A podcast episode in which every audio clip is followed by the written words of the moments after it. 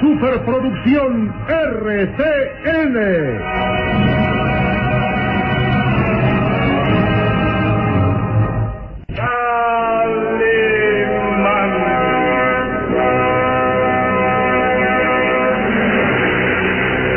Caballero con los hombres, Galante con las mujeres. tierno con los niños. Implacable con los malvados. Así es, Calimán, el hombre increíble.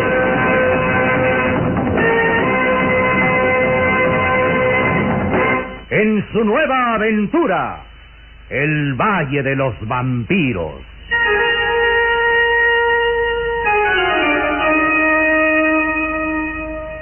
El Valle de los Vampiros.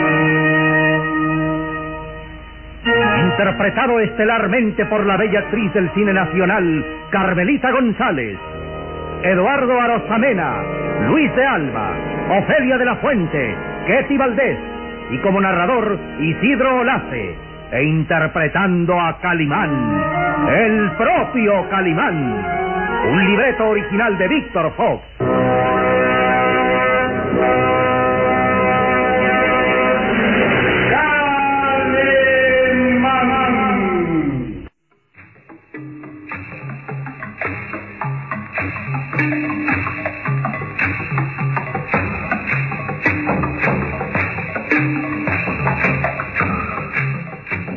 Calimán había salvado de morir quemada aquella extraña mujer de nombre Amadea, quien acusada de practicar brujería había sido condenada a la hoguera. Solo la astucia de Calimán había vencido a la turba enardecida que trataba de hacerse justicia por el reciente asesinato de una joven gitana, quien había aparecido muerta en los páramos mostrando en su cuello la huella de los colmillos que se habían clavado con saña inaudita. Todo hacía suponer que la joven gitana había sido atacada por un vampiro humano, quien había succionado la sangre de su cuerpo. Calimán, maestro del hipnotismo, había logrado hacer creer a todos que una mano invisible arrojaba contra ellos los leños ardientes de la hoguera. El pánico y la angustia obligaba a todos a huir y ese momento era aprovechado por Calimán que envuelto en una túnica negra salvaba a la bruja de morir quemada y huía con ella en brazos hacia los páramos. Cuando la extraña mujer recobraba el conocimiento, no daba crédito a Calimán de haberle salvado la vida. Juraba que había sido el mismo Satanás quien había acudido en su ayuda. De labios de la repulsiva mujer que aceptaba practicar la hechicería, Calimán escuchaba extrañas historias que afirmaban la idea de que en aquel lugar los vampiros humanos existían. Luego se alejaba, sugiriendo a Calimán que saliera del pueblo aquella misma noche si es que quería conservar la vida. La noche terminaba. Aquella otra noche de pesadilla y extraños sucesos. Calimán y Solín se habían quedado solos en aquellos páramos donde el viento aullaba siniestro.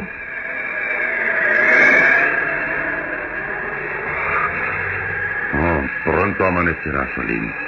Debemos regresar al pueblo. Sí, Calimán. El viento frío se cuela hasta los huesos. Oye, pero ¿no crees que será peligroso ir al pueblo? Recuerda que al salvar de morir quemada esa mujer, prácticamente nos convertimos en sus cómplices y todos los aldeanos estarán en nuestra contra. Ah, descuida, Solín, que nadie sabe que fuimos nosotros quienes salvamos a esa mujer. Yo estaba envuelto en la túnica negra y nadie pudo reconocerme. Todos creyeron que un espíritu, un espectro o el mismo Satanás fue quien salvó a la bruja de la hoguera. ¿Es posible que den crédito a esas tonterías? Estos pueblos, Solín, un tanto alejados de la civilización, conservan costumbres y leyendas de por vida. Además, en Ringley suceden cosas demasiado extrañas que confirman sus supersticiones. Si analizamos los hechos, nos daremos cuenta que existen varios factores que al parecer no tienen explicación lógica. Ujú. Por ejemplo, la presencia de esos extraños jinetes de la muerte. Esos hombres vestidos a la usanza del tiempo de las cruzadas que, que nos atacaron hace dos noches. cuyos rostros eran descarnadas calaveras que huyeron al presentir las primeras luces del día. Y según las palabras del viejo de la estación del ferrocarril, del alcalde del pueblo y, y de esa mujer, son cadáveres vivientes. Vampiros humanos. Lo extraño es que tratarán de matarnos con sus armas medievales. Y cuenta que un vampiro humano ataca clavando los colmillos en el cuello. Como le sucedió a esa pobre gitana. Mm, sí, sí. Esa muchacha fue víctima del ataque de un vampiro romano. En su cuello, Solim, a la altura de la yugular, se podía ver las dos heridas. Dos heridas de filosos colmillos que se clavaron para succionar la sangre de su cuerpo. Pero, entonces, ¿tú das por hecho que existen los vampiros humanos? No puedo afirmarlo, como hasta la fecha nadie ha podido lograrlo. Durante siglos y en diferentes partes de Europa, principalmente en Hungría, en Polonia, Checoslovaquia, en Inglaterra misma, han existido leyendas en torno de esos extraños seres inmunes a la muerte que permanecen aletargados en sus sarcófagos durante mm, el día y por la noche despiertan para vivir normalmente y necesitan alimento de vigor para su cuerpo que encuentran en la sangre de sus víctimas. Dotados de una astucia sin igual y de poderes extraños que atacan a sus víctimas, clavándoles sus filosos colmillos en la yugular. Luego succionan su sangre, que es vida para su cuerpo. Eso sucede casi siempre en las noches de luna llena. Ah, ayer fue la primera noche de luna llena. Sí, sí, muchacho, y queda aún cuatro noches más. Es decir, que habrá más víctimas. No lo sabemos. Como nadie hasta la fecha ha podido dar pruebas exactas de la existencia de esos extraños seres, Salim. Durante siglos, las leyendas de los vampiros humanos han existido, pero ni la ciencia ni la medicina aceptan tales fenómenos como cosa cierta. Digamos que los vampiros humanos, en cuanto a su existencia y veracidad, siguen siendo un enigma. Calimán, ¿y cómo se les puede atacar? Son inmunes a toda clase de armas durante la noche cuando viven su extraña mm, vida. Son invencibles. Si acaso se les puede atacar durante el día cuando permanecen aletargados en sus sarcófagos. Pero es también casi imposible encontrar los cementerios de los vampiros humanos. Creo que entonces lo mejor es apartarse de su camino, no cruzar nunca por donde ellos existen. La misma advertencia que nos hizo esa mujer, Amadea. ¿Lo haremos, Calimán? ¿Nos iremos de Rini? Te estás acobardando, Solim. No, no. No nos iremos de Rini. Al menos hasta que podamos detener al extraño señor Smith. Recuerda que solo llevándolo prisionero es como podemos demostrar nuestra inocencia. Además, ese hombre tiene en su poder la Esmeralda Romanov. Y debemos capturarlo. En fin, muchachos, por ahora debemos regresar al pueblo. Pronto amanecerá y debemos procurarnos descanso. ¿Quién puede descansar en un pueblo donde atacan los vampiros? Cuidado. Cuidado, que el peor es... El temor es el peor enemigo de los seres humanos, Solín. ánimo, ánimo, que todo saldrá bien. Vamos, Solín, en marcha, en marcha. Calimán avanzó por el polvoso camino que conducía al pueblo. Solín a su lado un tanto temeroso. Y lejos, en el horizonte, despuntaba el alba. De pronto... Cuidado, Solín, cuidado. No te muevas, quieto. Quieto, Solín.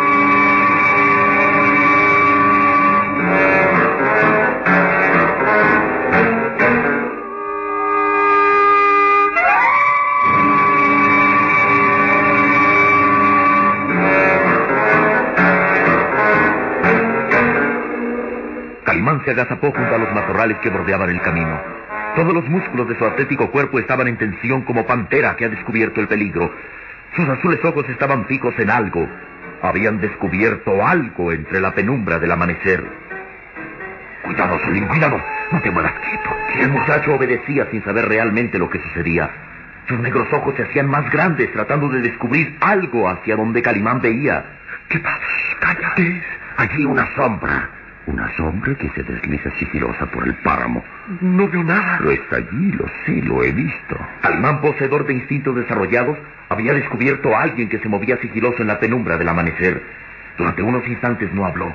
Solo podía escucharse su respiración contenida que dilataba su amplio tórax de gladiador. Luego, moviéndose como felino, ordenó al muchacho. Síguete, Solín, pero no hagas el menor ruido que delate nuestra presencia. Sí, señor. Camina detrás de mí y no hagas nada sin que te lo ordene. Calimán avanzaba agazapado, como tigre que camina hacia su presa. Poco a poco el viento desaparecía para dar paso a la espesa niebla del amanecer. Oh, decir que allí empieza la niebla. Eso dificultará más todo. ¿Pero qué? Aquí, detente. Detente. ¿No escuchas? El rostro del pequeño Solín se encendió animoso. Luego, Sí, señor. Parece que alguien escarba la tierra. Exacto, sí. Se escucha el golpe de una pala escarbando la tierra. Y allá está alguien. ¿Quién? Avanza un poco más. Nos descubriremos detrás de esos matorrales. Calimán se deslizó detrás de unos matorrales seguido del muchacho, que sentía que el corazón se le salía. Luego, Ahora ya puedes verlo. Mira hacia allá. Es un hombre. Un jorobado. Es un hombre contrahecho, doblado ante el peso de su descomunal joroba. ¿Qué hace? Está terminando de cubrir una tumba. Una. Una tumba. Sí, sí, una tumba. Ha escarbado en la tierra reseca de los páramos y ahora termina de cubrir la fosa que cavó. Entonces, ¿ha enterrado un cadáver? Es lo más seguro. Pero. Pero. Puede tratarse de otra cosa. Algo que. No, no, no. Forzosamente tiene que ser un cuerpo humano. El tamaño de la fosa que ahora cubre solo puede ser para un ser humano. Fíjate bien. Además, ¿qué otra cosa podría enterrar tan misteriosamente al amparo de la niebla en esas tierras desoladas? Entonces, ¿ese hombre es un criminal? No podemos saberlo, Solín. Tal vez solo es el instrumento del verdadero asesino. ¿Cómplice? Sí. Pero. ¿Quién es ese repulsivo jorobado? Más importante saber es a quién ha sepultado. Mira. Está terminando de cubrir la fosa. Sí, sí.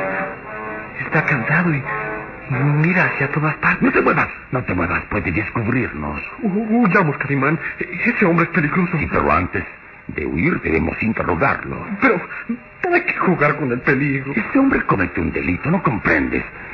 Sepultó un cadáver subrepticiamente y por lo tanto debemos detenerlo. Tal vez eso nos dé la clave para muchas cosas. Quédate aquí, Solín, quédate. No te muevas, suceda lo que suceda. Yo me encargaré de atrapar a ese robado que ahora trata de irse. Espera aquí.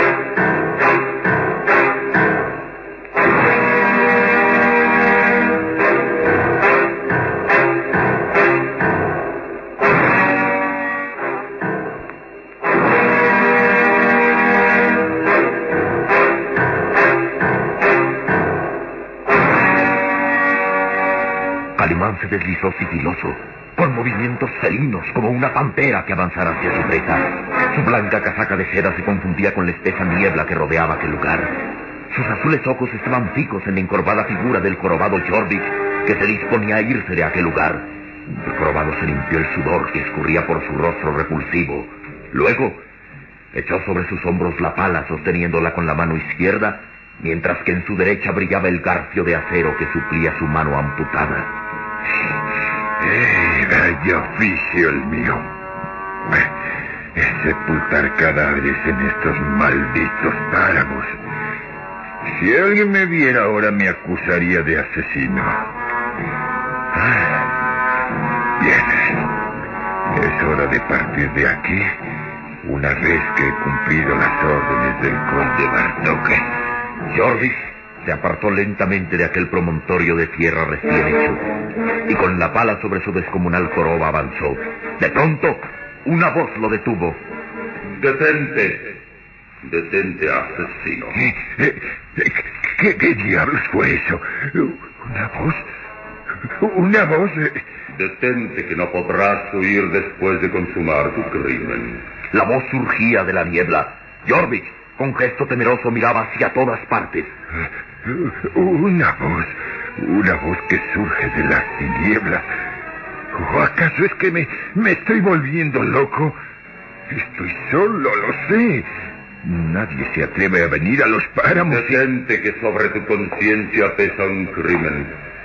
¿Quién es? ¿Quién es? Tal vez es la voz de tu víctima que yace bajo la tierra, en esa fosa que tus manos criminales han cavado. No, no, no, no puede ser. No puede ser el cadáver quien habla, no, no. Miraba aterrado hacia todas partes. Creyendo descubrir algo entre la espesa niebla, torpemente trató de lanzarse a la fuga. Escaparé, escaparé de este maldito lugar antes de que me vuelva loco creyendo escuchar la voz de un cadáver. Jorvis avanzó atropelladamente entre la niebla, pero de pronto se detuvo al mirar la alta figura de un hombre vestido de blanco. ¿Quién eres? No escaparás. Oh, usted, el mismo hombre. Calimán. ¿Cómo me conoces? Sí, sí, lo he visto antes. Lo vi hacer cosas extrañas cuando los aldeanos trataban de quemar a mi madre. Usted apareció de entre las sombras y luego hizo hechicería. Lanzó el fuego contra todos. Usted salvó a mi madre de morir quemada. Eres pues el hijo de Amarea. ¿eh? Sí, sí. ¿Y, qué quiere usted de mí? Saber a quién ha sepultado en esa tumba. Eh, eh, ¿Tumba? Yo no, eh, no sé de qué me habla. No mientas. Vi cuando cavabas la tumba. Dime, ¿quién yace allí bajo la tierra? ¿Quién te ordenó hacerlo? Ah, eh, sus ojos. Sus ojos son como ascuas que se clavan en los míos. No, no me mire así. Eres tú el asesino. No, no, no, lo juro, no soy asesino. ¿Quién te ordenó sepultar ese cadáver? Oh, no, no puedo decir nada. No puedo. ¿Quién es la víctima? Oh, no me pregunten, no sé nada. No sé nada, por Calimán favor. avanzó hacia Jorvik. El jorobado parecía paralizado ante la mirada intensa de Calimán. No me mire así, por favor. No me mire. Tendrás que confesarlo todo. Y el jorobado, dominando el miedo que lo paralizaba, desesperado ante la mirada de Calimán, lanzó un golpe traicionero con su garfio de acero. ¡Déjeme en paz, maldito! Oh. El garfio de acero cruzó el pecho de Calimán, quien sorprendido por el traicionero golpe cayó pesadamente de espaldas, instante que Jorvik aprovechó para escapar. Déjeme en paz, Calimán. Déjeme. Jorvik se alejó hasta perderse en la espesa niebla, mientras el pequeño Solín abandonaba su escondite para llegar hasta donde Calimán yacía derrumbado. Calimán, Calimán, ¿qué tienes? Ah, no.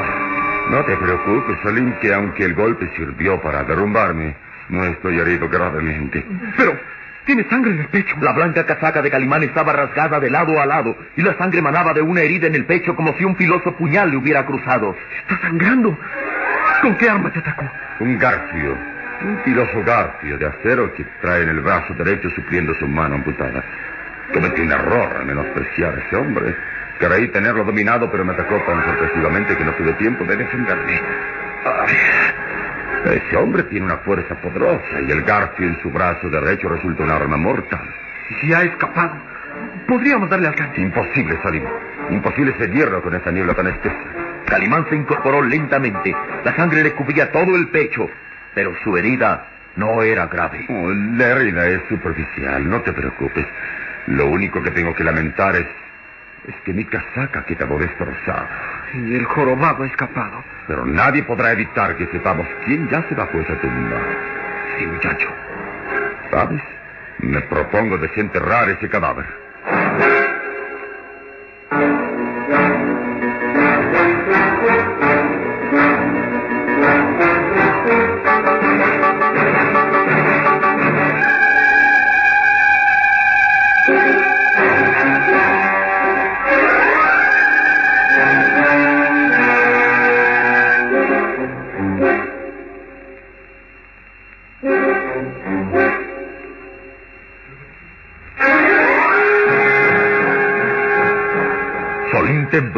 Escuchar aquellas palabras.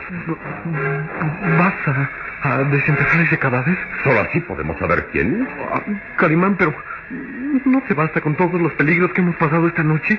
Es mejor que regresemos al pueblo. No, no, no, tenemos que aprovechar esta oportunidad. Pero, ¿qué ganamos con ello? Descubrir un nuevo crimen, tal vez. Por lo pronto sé que ese hombre, el jorobado, es hijo de Amadea. ¿La bruja? Sí, la bruja. Él mismo me lo dijo. Me vio cuando la salvaba de Loquiar. ¿Recuerdas que el señor alcalde nos dijo que en el castillo Boyer existía un criado extraño, un hombre contrahecho de descomunal joroba? ¿Es el mismo? Claro, sin duda. Es el mismo y trabaja a las órdenes de ese enigmático personaje, el conde Bartó. El que todos aseguran casi que ¿Es un vampiro humano? El mismo, sí, Solín. Y tal vez bajo esta tierra está otra víctima. Ayúdame, Solín. Escarbaremos la tierra recién removida para descubrir el cadáver. Sí, señor. El jorobado olvidó esta pala en su fuga, ¿eh? Nos saldremos de ella para escarbar. ¡Quieto, Solín, quieto! ¿Qué, ¿Qué sucede ahora? Alguien está muy cerca de nosotros. Presiento que alguien nos observa. ¡Mira allí! ¡Dios mío! Unos ojos que parecen lanzar fuego y, y unos colmillos que brillan entre la niebla.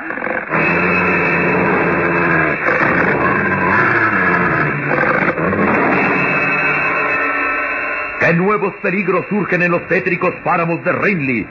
¿Calimán y Solín van a ser atacados por los vampiros humanos?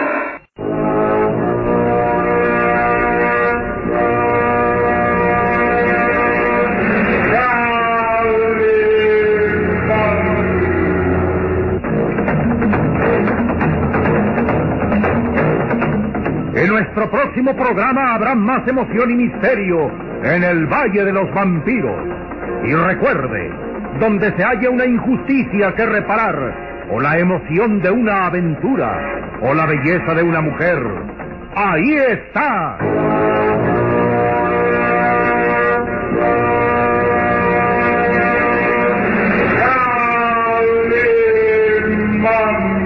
El hombre fue otra radionovela estelar de producciones RCN realizada por Alfa. Escúchela de lunes a sábado a esta misma hora por RCN.